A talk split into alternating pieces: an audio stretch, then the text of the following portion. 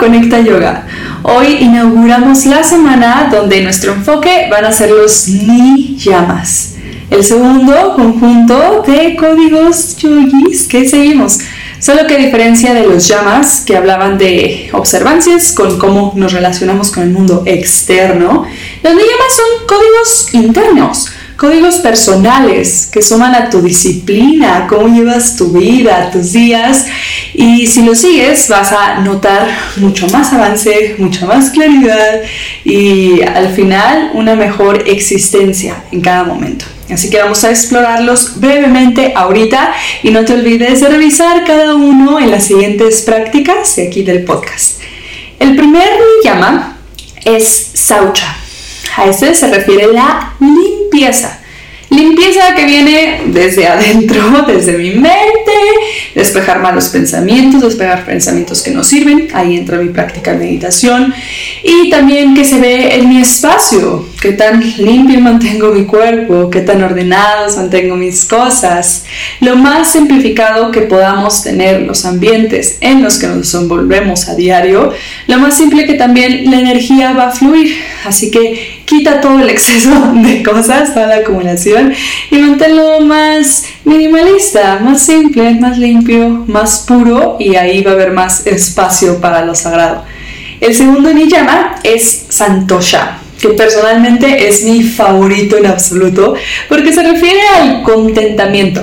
Es como la sonrisita de los yogis que tienen cuando están meditando que y creo que la encuentras en tu práctica cuando haces asanas y ese glow que te queda después de una meditación, esa como spark luminosa que se genera dentro. Pero Santosha no tiene tanto que ver con lo que experimentas en la práctica, o sea, sí, pero es como lo llevo a otras áreas de mi vida. Adriana, una maestra, justo hablaba de este niyama y decía que Santosha no es como, ah, me conformo con lo que sea que hay y sonrío, sino que es una aceptación activa. Aceptación de cosas que a veces pues nos cuestan trabajo de integrar o con las que no estamos de acuerdo, pero creemos en la conciencia superior, creemos que todo es perfecto a cada momento tal y como es, entonces aceptamos conscientemente que las cosas se desenvuelvan con lo que sea que esté pasando. Y es como también soltar el resultado de tus acciones. Ok, yo estoy haciendo esto, doy mi mejor esfuerzo, pero si no se logra, suelto el resultado, solo ofrezco a Dios y lo que sea que pase con esto que yo ya midí y todo, está más allá de mi control. Entonces lo acepto activamente y encuentro alegría en él. El tercer niyama son los tapas, que igual personalmente me han afectado mucho y los aprendí de mi maestro, Michael Cannon, que es un experto en crear fuego. Tapas significa calor y hablan como de tu disciplina, ese sacrificio diario de aferrarte y seguir tus principios que es como ir prendiendo un fuego, vas sumándole así de que leña y se genera mucha energía dentro de ti. Nos contaba que los antiguos yogis era como, ok, mi sacrificio para que Dios, para que lo divino que estoy comprometido es dejar un brazo levantado todo el tiempo. Y duraban los monjes meses y años y el brazo les subía y bueno, eso es un tapa extremo, pero sabes la energía y la fuerza de voluntad que se les generaba, de energía que después pueden destinar a otros fines. Entonces, eso es más o menos lo que es etapa, pero aplicado a otras cosas. Por ejemplo, en el entrenamiento que tomé con Michael, nos decía que teníamos que tomar alguna resolución, algo que nos costara, pero se lo ofreciéramos a lo divino mientras durara el entrenamiento. Entonces, yo ahí por primera vez dejé de comer carne, me absorbe de cualquier sustancia, entonces son cosas que aunque te cuestan, se las ofreces a lo divino y por ende como que es como un intercambio energético. Yo te doy eso que me cuesta y también puedes pedir cosas de vuelta. Entonces te suma tu voluntad y te puedes sumar a muchos proyectos que tengas de que, ok, estoy tratando de sacar esto adelante. Yo hice bastantes tapas para mi podcast, entonces pues me despierto más temprano a las 5 de la mañana y voy a sumar mi cuerpo o tal vez voy a tomar pura agua, ¿sabes? Yo siento que de aquí se inspiró el cristianismo en esos sacrificios de cuaresma y en otros que se ven en otros lados, porque bueno, son sacrificios que suman a tu fuerza de voluntad, te dan disciplina y con esa práctica disciplinaria puedes llegar a donde sea, porque ahí estás caminando cada paso diario y ese esfuerzo trae recompensas. Después, el cuarto llama se llama Sabraya. y este es muy interesante porque es comprometerte a tus estudios propios. Primero el, ok, hago yoga todos los días, estoy conociéndome a mí mismo, estoy viendo qué prácticas fluyen. A veces me fluye mucho la ashtanga, a veces me fluye mucho una práctica solo de meditación, como que siempre estar ahí en abierto a tu crecimiento personal y espiritual y actuando acorde.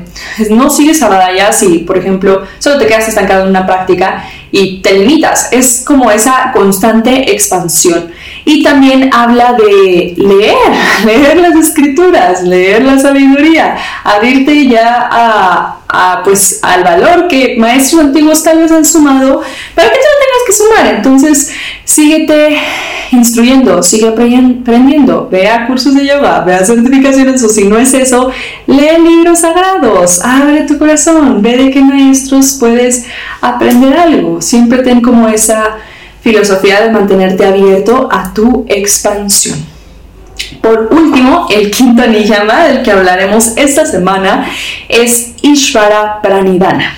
Y este me encanta porque habla de la entrega, la rendición a lo divino.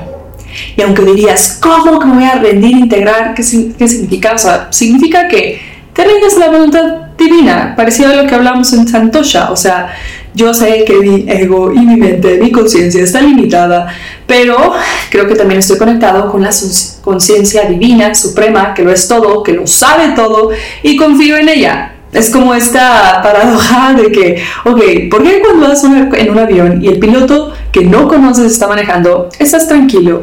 Pues porque confías en él.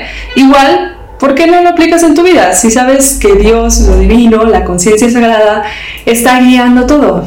Entonces es como entregarte a eso, confiar. Y si notas aquí, se empiezan a mezclar los llamas y llamas, todos se complementan. Es parte de eso, ok. Si ya renuncio a tener yo el control de todo y me quito este peso de mi espalda de tienes que resolver tu vida por completo.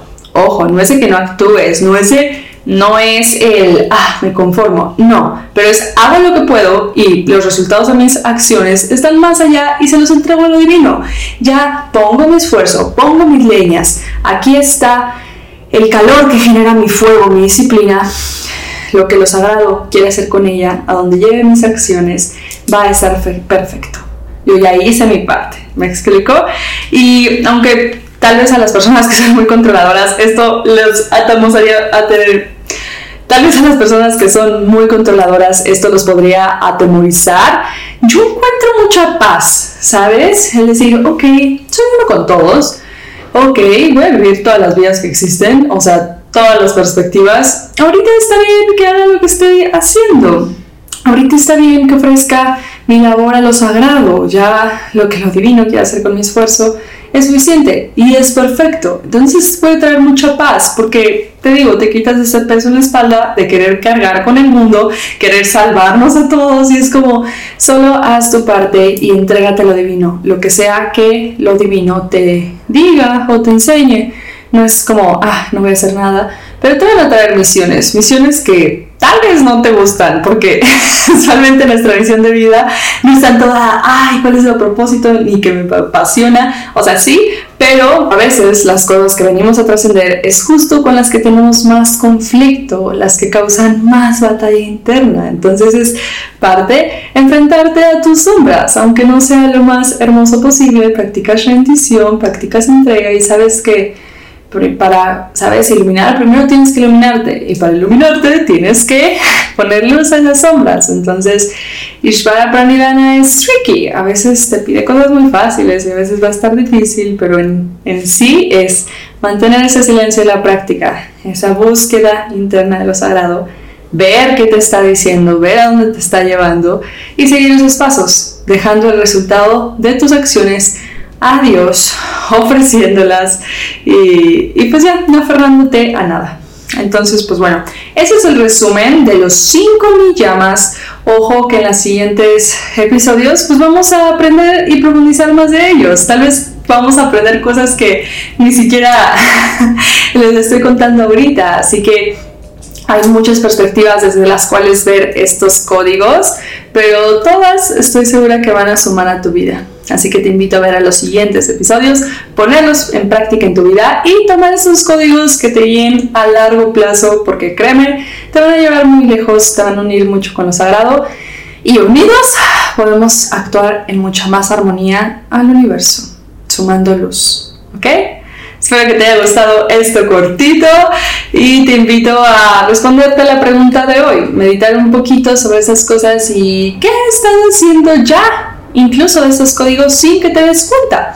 Hazlo en una lista y también hazte espacio hoy de practicar cualquiera que te haya resonado. Ponlo en acción en alguna situación en tu vida, ¿vale? Ahí nos cuentas qué tal y pues nos vemos muy pronto para conectar. Hasta luego.